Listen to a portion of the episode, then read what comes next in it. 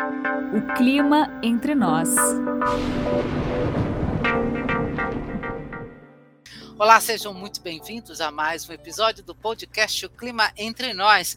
E aqui o nosso tema é tudo e qualquer coisa que de alguma forma interfira, se relacione com a meteorologia. Acima a atmosfera, abaixo o oceano. Ar e mar estão totalmente conectados. As mudanças em um interferem no outro. O maior oceano da Terra é o Pacífico no hemisfério norte, ele se estende entre a costa da oeste da América do Norte, a costa oeste dos Estados Unidos, a costa oeste do, do México, e aí vai até lá o Japão, a China, a Indonésia. No hemisfério sul, o, o Pacífico vai se estendendo desde a Austrália até a costa oeste da América do Sul, banhando o Chile, o Peru, o Equador. As variações de temperatura que acontecem nos oceanos, tanto em superfície como em águas profundas, determinam mudanças no clima nos continentes e alterações nos padrões atmosféricos. Estas variações podem ser percebidas em diferentes escalas de tempo. Fenômenos como El Ninho, Laninha, por exemplo, se caracterizam por alterações no padrão da temperatura do Oceano Pacífico mas que persistem por meses a um ano, dois anos. Alguns padrões de temperatura observados no Pacífico demoram décadas para se alterar. É sobre isso que nós vamos falar hoje. O tema do podcast O Clima Entre Nós é a ODP, a Oscilação Decadal do Pacífico, na sua versão da sigla em português, e PDO na versão da sigla em inglês. O que é a ODP e como isso afeta no clima no Brasil? A ODP é uma das importantes teleconexões estudadas e monitoradas pelos meteorologistas. E para falar sobre a ODP, eu convidei hoje novamente aqui o meu colega meteorologista Celso Oliveira. O Celso, ele é meteorologista formado pela Universidade de São Paulo, pela USP, tem mestrado em agronomia também pela USP e é atualmente um dos integrantes da equipe de previsão climática da Climatempo. Toda vez que a gente vai fazer uma previsão de clima, né, e para monitorar o clima, nós vamos usar uh, também o estudo sobre a ODP. Celso Oliveira, seja muito bem-vindo mais uma vez ao podcast O Clima Entre Nós e muito obrigada por sua disponibilidade. Muito obrigado. Eu que agradeço, Jô. Olá a todos e vamos falar aí sobre a ODP. Então, vamos começar pelo começo, Celso. O que, que é a ODP? Oscilação decadal do Pacífico, interdecadal do Pacífico. Bom, o que, que o nome mostra? Né? Ele mostra que uh, ao longo de algumas décadas você tem algumas oscilações de temperatura no Oceano Pacífico. Hoje em dia, né, a gente fala muito sobre El Ninho, Laninha, como você fez na introdução, é, fenômenos de mudança de temperatura do, do oceano que acontecem por alguns meses, por alguns poucos anos. Porém, uh, se a gente for olhar num período mais longo, de 10, 20, 30 anos, a gente vai perceber que o Oceano Pacífico ele também tem maior frequência de fenômenos El Ninho ou Laninha, dependendo da época do ano. É o que a gente chama de fase fria ou fase quente, e é esse nome, esse conjunto grande, né, é chamado de ODP. Só para ter uma ideia aí, se a gente fizer, por exemplo, uma média, né? Então a gente faz uma média anual de temperatura do Oceano Pacífico né, na região equatorial, né? A, gente vai acabar tendo justamente essa ideia de que toda vez a gente ouve, ah, esse ano é ano de El Ninho, esse ano é ano de Laninha. Agora, se você pegar, por exemplo, uma média de cinco anos de temperatura do oceano, a gente vai perceber que vai predominar mais nesse período ou mais fenômenos El Ninho ou mais Laninhas.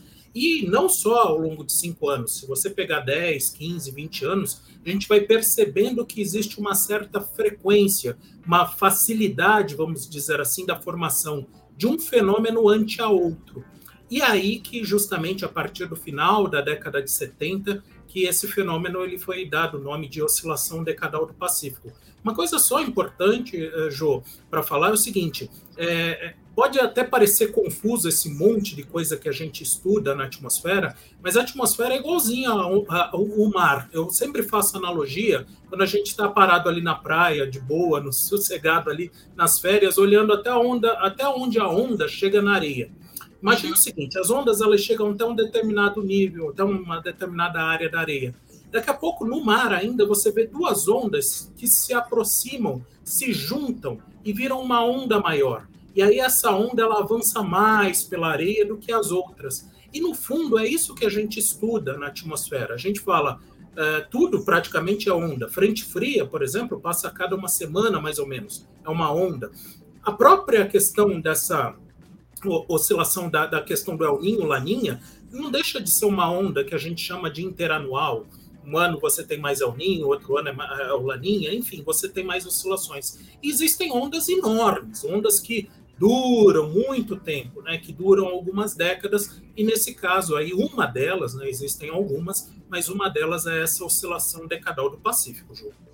Ou seja, nós estamos falando que para você perceber ah, Primeiro, a gente está falando de alterações de temperatura, né? Ou seja, épocas em que, num determinado período de anos, o Pacífico está mais frio e depois em, aí ele, ele começa a se aquecer e aí passa um determinado conjunto de anos mais quente. Né? Só que esse conjunto de anos, ele vai durar aí 20, 30 anos, certo? Quer dizer, não é uma coisa de um ano para o outro. Bom, e aí essa é uma coisa muito interessante, ou seja, porque é, essa é uma daquelas oscilações que a gente fala de longo período, né? Dizer, você precisa de é, imagina, para você, você descobrir é, quando, quando ele está frio ou quando ele está tá quente, você precisa de pelo menos 30 anos, não é? Pois é, no mínimo, assim, para ter uma média móvel, cinco anos, mas para você completar um ciclo inteiro, aproximadamente isso. Hoje os estudos falam aí 15, 20, até 30 anos. Na realidade, né, como essa oscilação é muito grande, a quantidade de dados, infelizmente, ainda não é. Já temos muitos dados, é bem verdade, mas ainda não é suficiente para você fechar vários ciclos, né, quentes e frios. É, existe aí uma certa dúvida hoje sobre a duração dessa oscilação, mas fala aí algo entre 15, 20 até 30 anos, sim. Celso, eu estou me lembrando aqui de que ah, a, a, o grande projeto de medição é, do, do, do, Oceano Pacífico, né, quando houve aquela. espalhou-se uma enorme quantidade de boias né, pelo Pacífico todo para medir a temperatura do Pacífico, começou justamente com o, o, o fenomenal El Ninho 82, 83, não foi? Exato. Foi a partir daí é que, é que a gente teve esse, esse grande projeto de medição do Pacífico. Então, a gente já tem aí 40, 40 anos de dados, né? Isso, foi o maior El Ninho da história até então, né? Uhum. Depois disso a gente teve o de 97, enfim, teve também 2015 e 2016 mas já se sabia dessas oscilações da, da, temperatura do Pacífico, mas nunca tinha sido visto algo tão forte como foi observado entre 82 e 83, e mais do que isso, né, os impactos em todo o globo. É, aqui no Brasil, problemas sérios com seca no Nordeste, excesso de chuva uh, no Sul, principalmente ali no Vale do Itajaí, em Santa Catarina, né, tanto que o Oktoberfest surgiu a partir desse aninho de 82 e 83, e uh, a partir daí, justamente, começou-se a estudar mais essa oscilação de temperatura do Pacífico. Tá. Então, essa é justamente a pergunta, quer dizer, quando é que esses estudos dessa variação uh, de temperatura no Pacífico, né, começaram a ser, é, digamos assim, uh, estudados, né, ou, ou, até descobertos, né, com, uh, e estudados com mais frequência, e quando é que eles começaram a ser, assim, correlacionados com o clima no Brasil? Olha só, é, na verdade, já se imaginava em alguma oscilação de temperatura de longo prazo no Pacífico ah, a partir da década de 70. O nome ODP ele começou a partir daí, até um pouco antes, justamente do El Ninho de 8283. Uh, porém, uh, o que foi percebido a partir da década de 90, principalmente, olhando aqui para o Brasil, é que foi uh, estudado mais fortemente os efeitos dessa oscilação aqui no país. E é interessante porque ele está no nosso dia a dia, a ODP está no nosso dia a dia, apesar da gente não perceber a ligação direta. Mas, por exemplo, desde a década de 2000, desde o início dos anos 2000, volta e meia a gente fala de nível de reservatórios baixos. Inclusive, em 2001, nós tivemos aí um racionamento de energia e de lá para cá, volta e meia fala aí de baixo nível de reservatórios. E aí, né, principalmente nesses últimos 10 anos, se a gente for pegar agora da década de 10 para cá, é, se a gente pega principalmente o Triângulo Mineiro, né, que é uma das regiões que a gente chama de caixa d'água, né, aqui no Brasil, tem a bacia do Rio Doce, do, do Rio Grande, a bacia do Rio Paranaíba, enfim, vários reservatórios furnas importantes aqui para a geração de energia, a gente vai perceber o seguinte, que nesses últimos 10 anos sempre tem chovido menos durante o verão. Aí você pensa, ah, isso aí deve ser El Ninho, Laninha, não sei. Não é. Por quê? Porque a gente teve de tudo.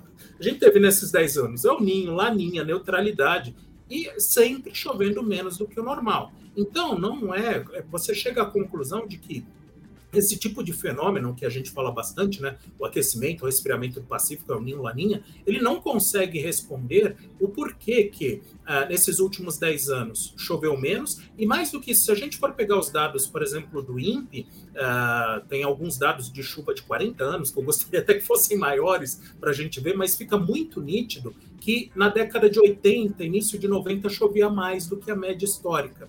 Né? E aí, tá. quando você percebe essa oscilação de grande, de grande uh, duração, é que você acaba ligando justamente esses períodos mais longos de ODP lá no Oceano Pacífico. Agora estamos numa fase chamada fria, né, que tem mais laninhas do que alninhos, tanto que a gente está tendo agora um laninha, uh, e isso, um dos resultados é esse, diminui a chuva aqui na região no verão, no verão aqui no, na região sudeste, e na década de 80, 90, nós estávamos numa fase quente, onde tínhamos mais El Ninhos do que Laninhas, e um dos efeitos era essa chuva acima da média aqui no Sudeste, José. Olha, vamos, vamos voltar um pouquinho para a gente explicar para o pessoal assim: olha, o que, que é a fase fria Tá? o que, que, é a fase quente e uma coisa que eu queria que você tentasse explicar, Celso, para as pessoas, assim, em qual região do Pacífico, porque o Pacífico é o maior oceano que a gente tem, né? Mas em qual região do Pacífico que nós, que nós vamos analisar essas variações de temperatura, né, para identificar o, o sinal da ODP? Né? Então, assim, onde é que a gente analisa essas coisas? Porque, por exemplo, o El Ninho a gente analisa ali na parte a, a equatorial do Pacífico, central-leste tá? Então a gente analisa ali. Agora, a ODP, onde é que a gente analisa, né? E o que que significa é, dizer ODP positiva, ODP positiva? Então, como é que é a temperatura quando está da, da, água do mar, né? Quando está positiva e quando tá, tá, a ODP é positiva e quando a ODP é negativa. Pois bem, José, a oscilação decadal do Pacífico ela é medida também próximo da região equatorial, porém mais para a região central desse, ou seja, no meio do Oceano Pacífico. Uh, e uh, qual que é a questão aí principal, né? Uh, é a escala de tempo, como você mesmo falou.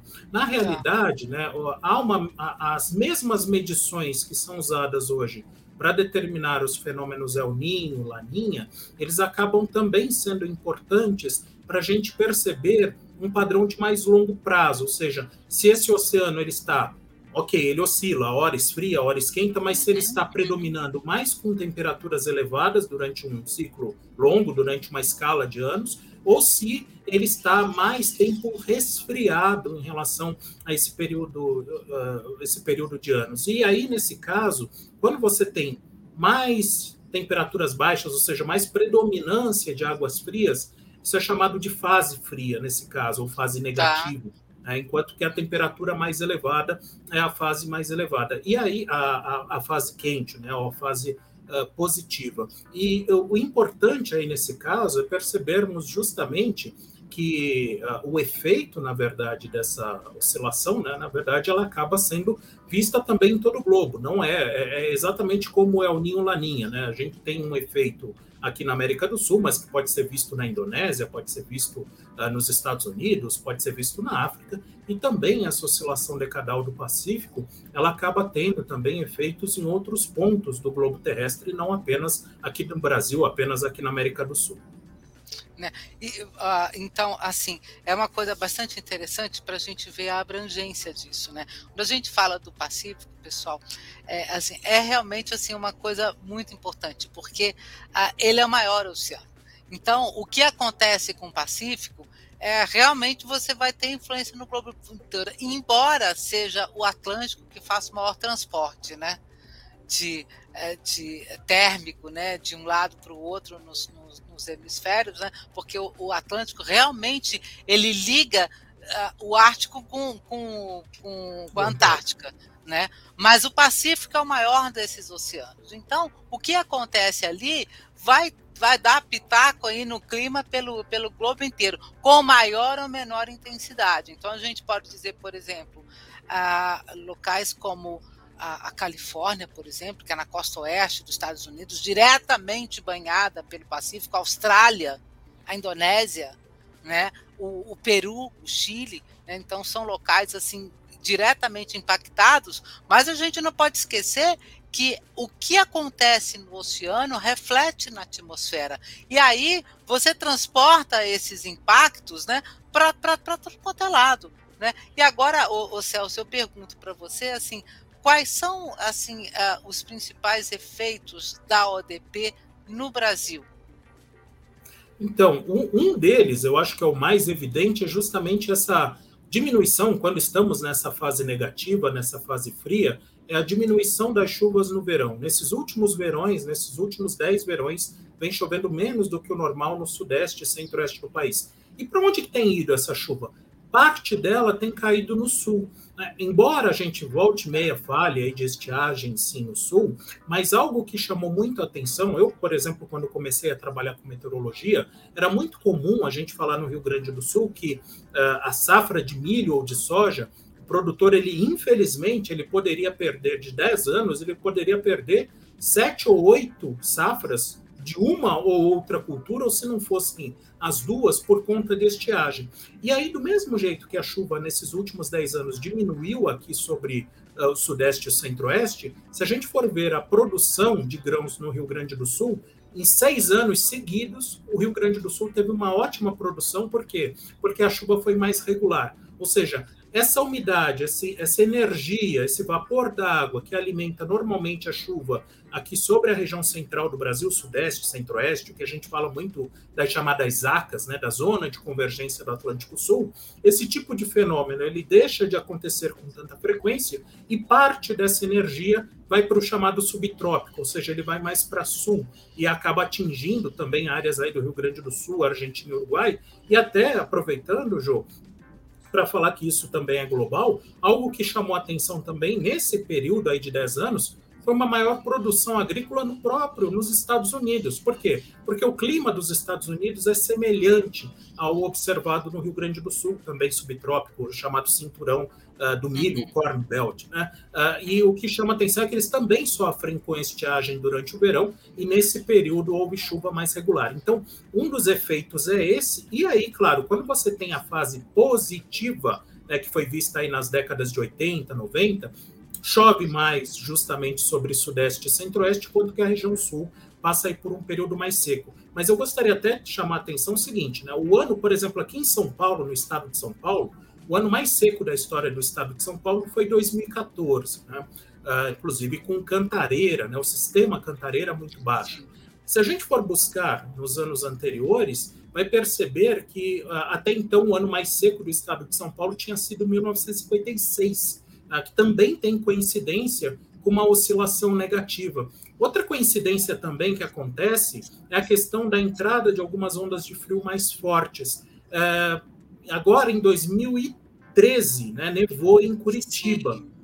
Antes disso, nevou em 1975.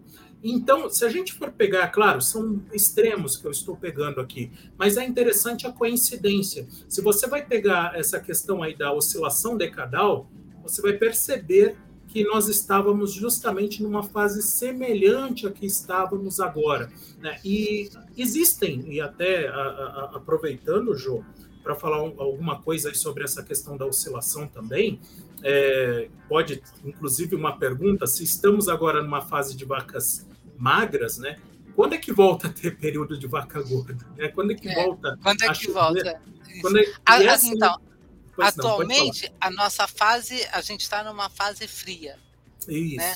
E assim, e como, e como qualquer onda, por exemplo, se você for fazendo as contas, frio, frio, frio, frio, chega num determinado momento que ele atinge o máximo desse frio, né? Ou seja, chegou no fundo do poço. E aí, em algum momento, ele vai começar a, a ter de novo uma ascendência, né? Quer dizer, ele Isso. vai esquentando devagarinho, né? Então, eu pergunto para você, qual é o, o estágio atual da ODP? Né? Nós estamos sim numa fase fria, mas já passamos pelo, pelo mínimo, pelo, pelo ponto mais frio des, dessa temporada? Olha, Jô, teve aí uma notícia essa semana passada, viu, que nós alcançamos o menor mínimo da oscilação decadal do Pacífico desde 1955, ou seja, não só atual, mas também parte aí da, da outra ODP, né, que aconteceu entre 1947 e 1965, 75 na verdade. A outra fase fria. A, a fase outra fria fase fria entre, é, entre 47 e 75 Olha uhum. só, atualmente alcançamos a menor temperatura observada desde 55, ou seja, dá para perceber que essa oscilação decadal fria, ela não termina tão cedo.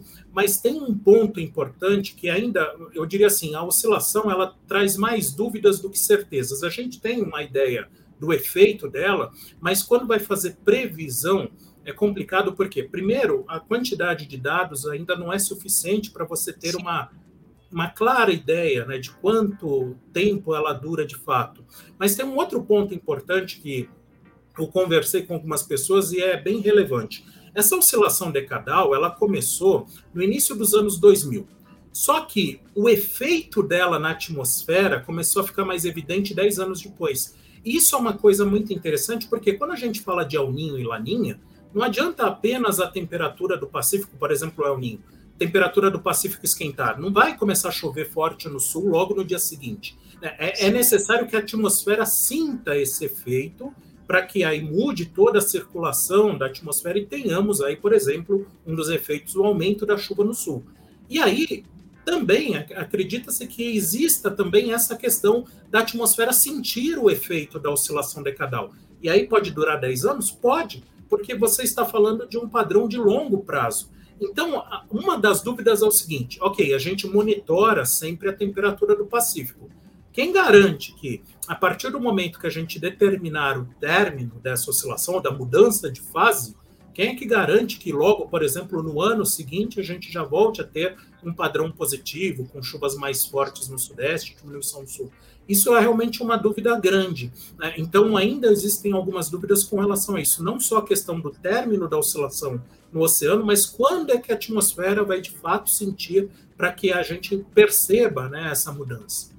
É, isso a gente tem que lembrar bem, Celso, porque nós estamos falando da água.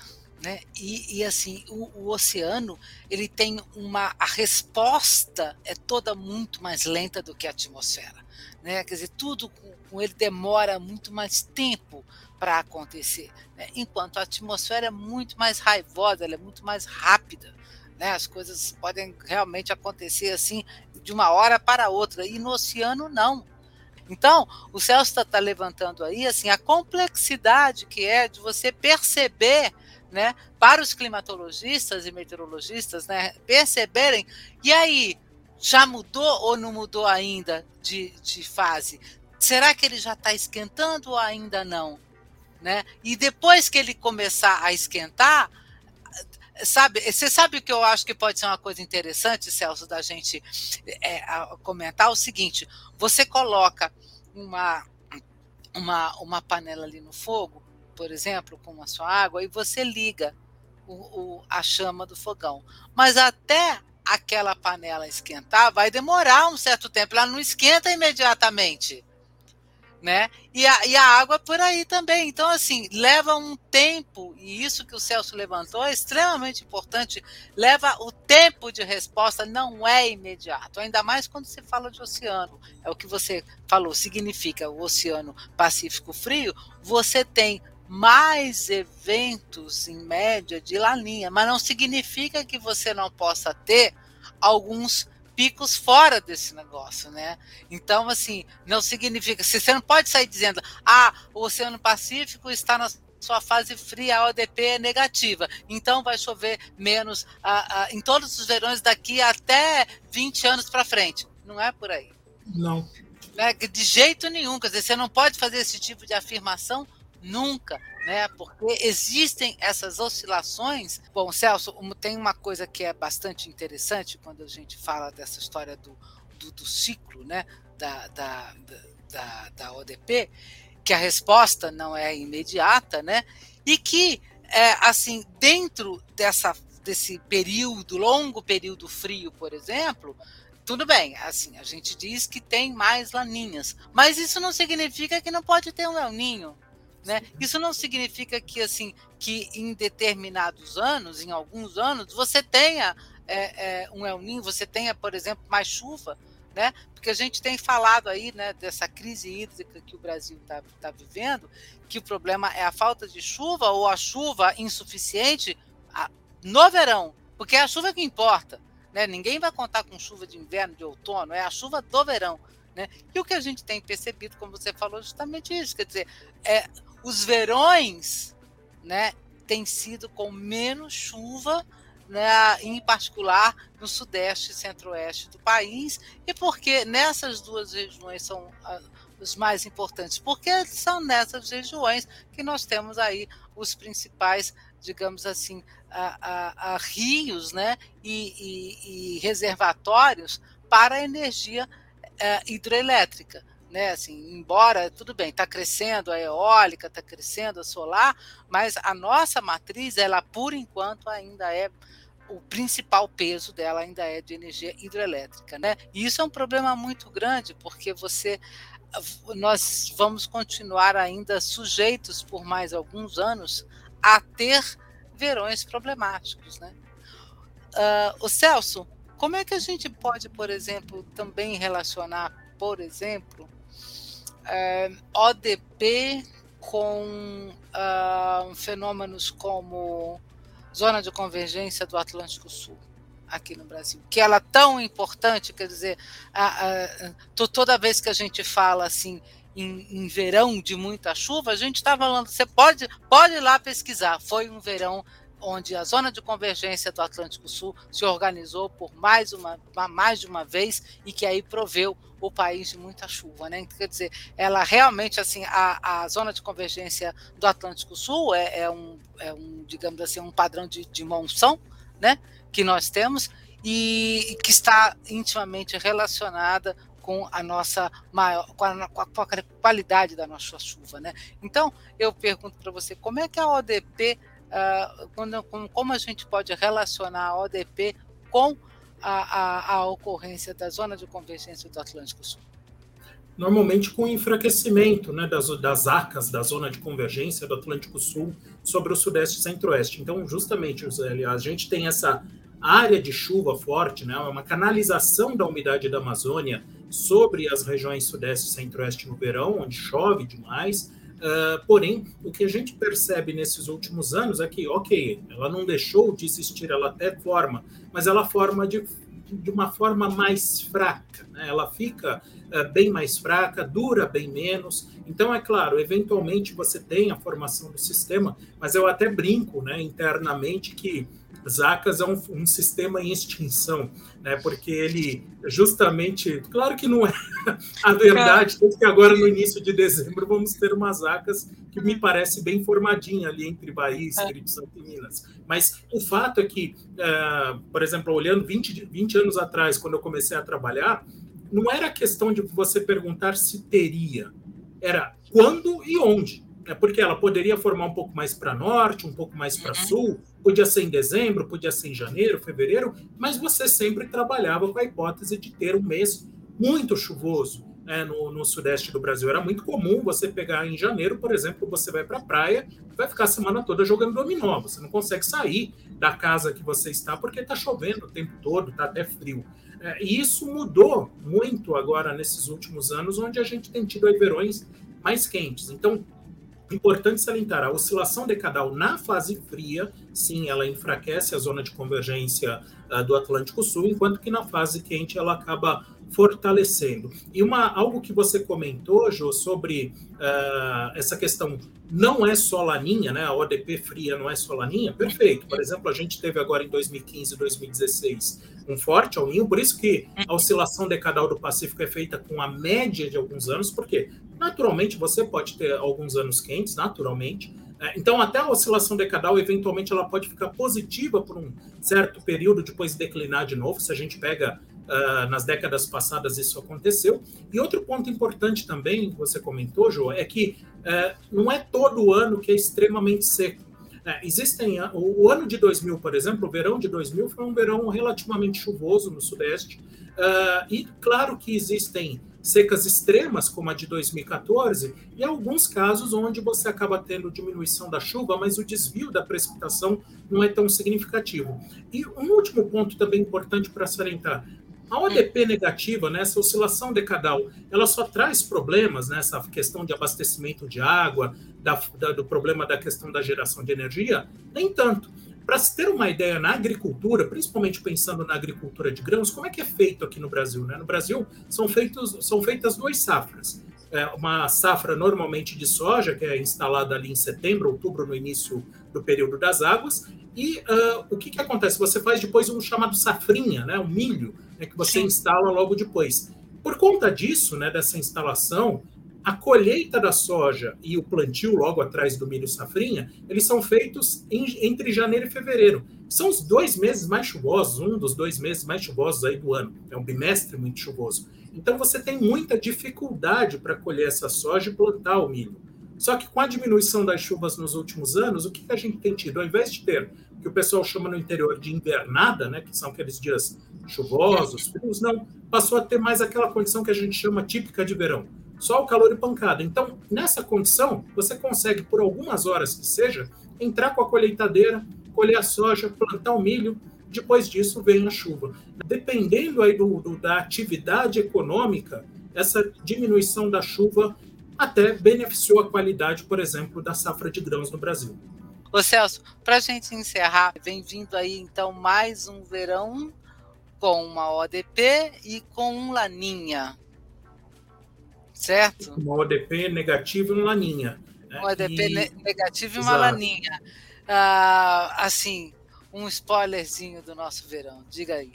Então, qual que é a questão? Algo que eu tenho chamado a atenção, João, é a condição inicial. É, no ano passado, só para a gente fazer uma comparação, no ano passado nós tivemos uma primavera muito seca no Brasil. Tá, e aí sim. coincidiu com um verão que já tem sido seco nos últimos anos no país. E aí, por consequência, 2021 foi bem complicado, questão de queimadas, enfim, da seca. Esse ano, a chuva ela voltou bem mais cedo. É, então, nós temos agora uma umidade de solo no Brasil maior do que o observado há um ano atrás. Então, naturalmente, existe sim, principalmente para janeiro, Goiás, Minas, Espírito Santo, uma previsão de chuva abaixo da média. É, isso vem acontecendo de forma recorrente.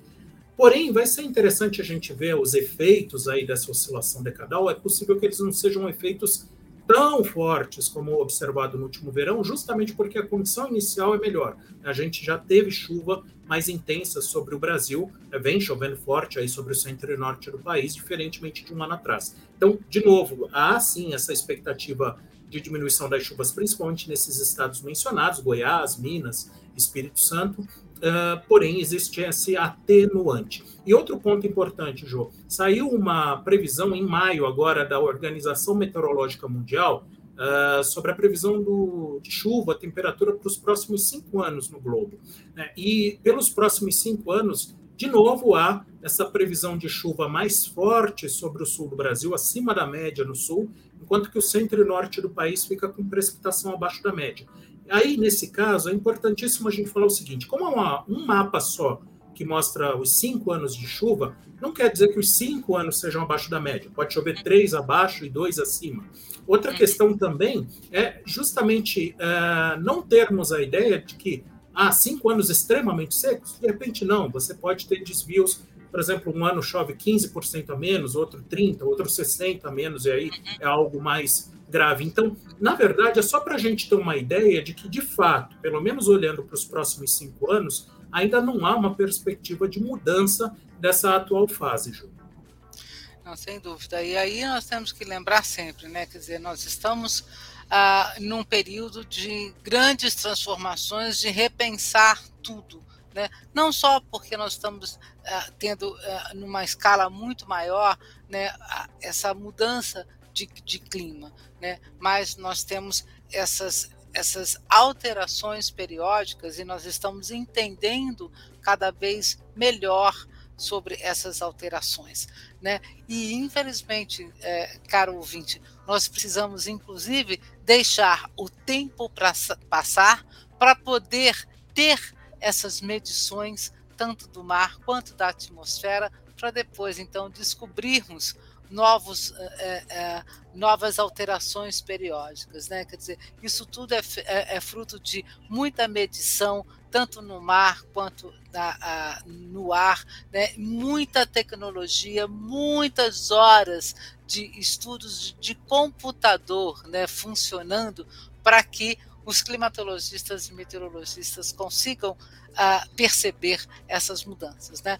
Bom, uh, eu agradeço muito a você, Celso, as suas explicações. Eu acho que foi uma coisa bem legal. Uh, falar sobre o ODP era uma coisa que já tinham me pedido várias vezes para abordar aqui no clima, no, no, no clima entre nós. E aí vocês estão vendo, né? Quer dizer, também não dá para você sair dizendo por aí, ah, o Oceano Pacífico está na sua fase fria, a ODP está tá, tá, tá negativa, então não vai ter muito mais chuva daqui até 20 anos, não. Nunca você pode falar esse tipo de coisa, né? Tem muitas variações, é um estudo bastante complexo, mas uh, extremamente importante cada vez mais para avaliações climáticas, né? Eu vou ficando por aqui. Você pode entrar em contato com o Clima Entre Nós através do nosso e-mail podcast@climatempo.com.br. Muito obrigada pela sua escuta e até a próxima.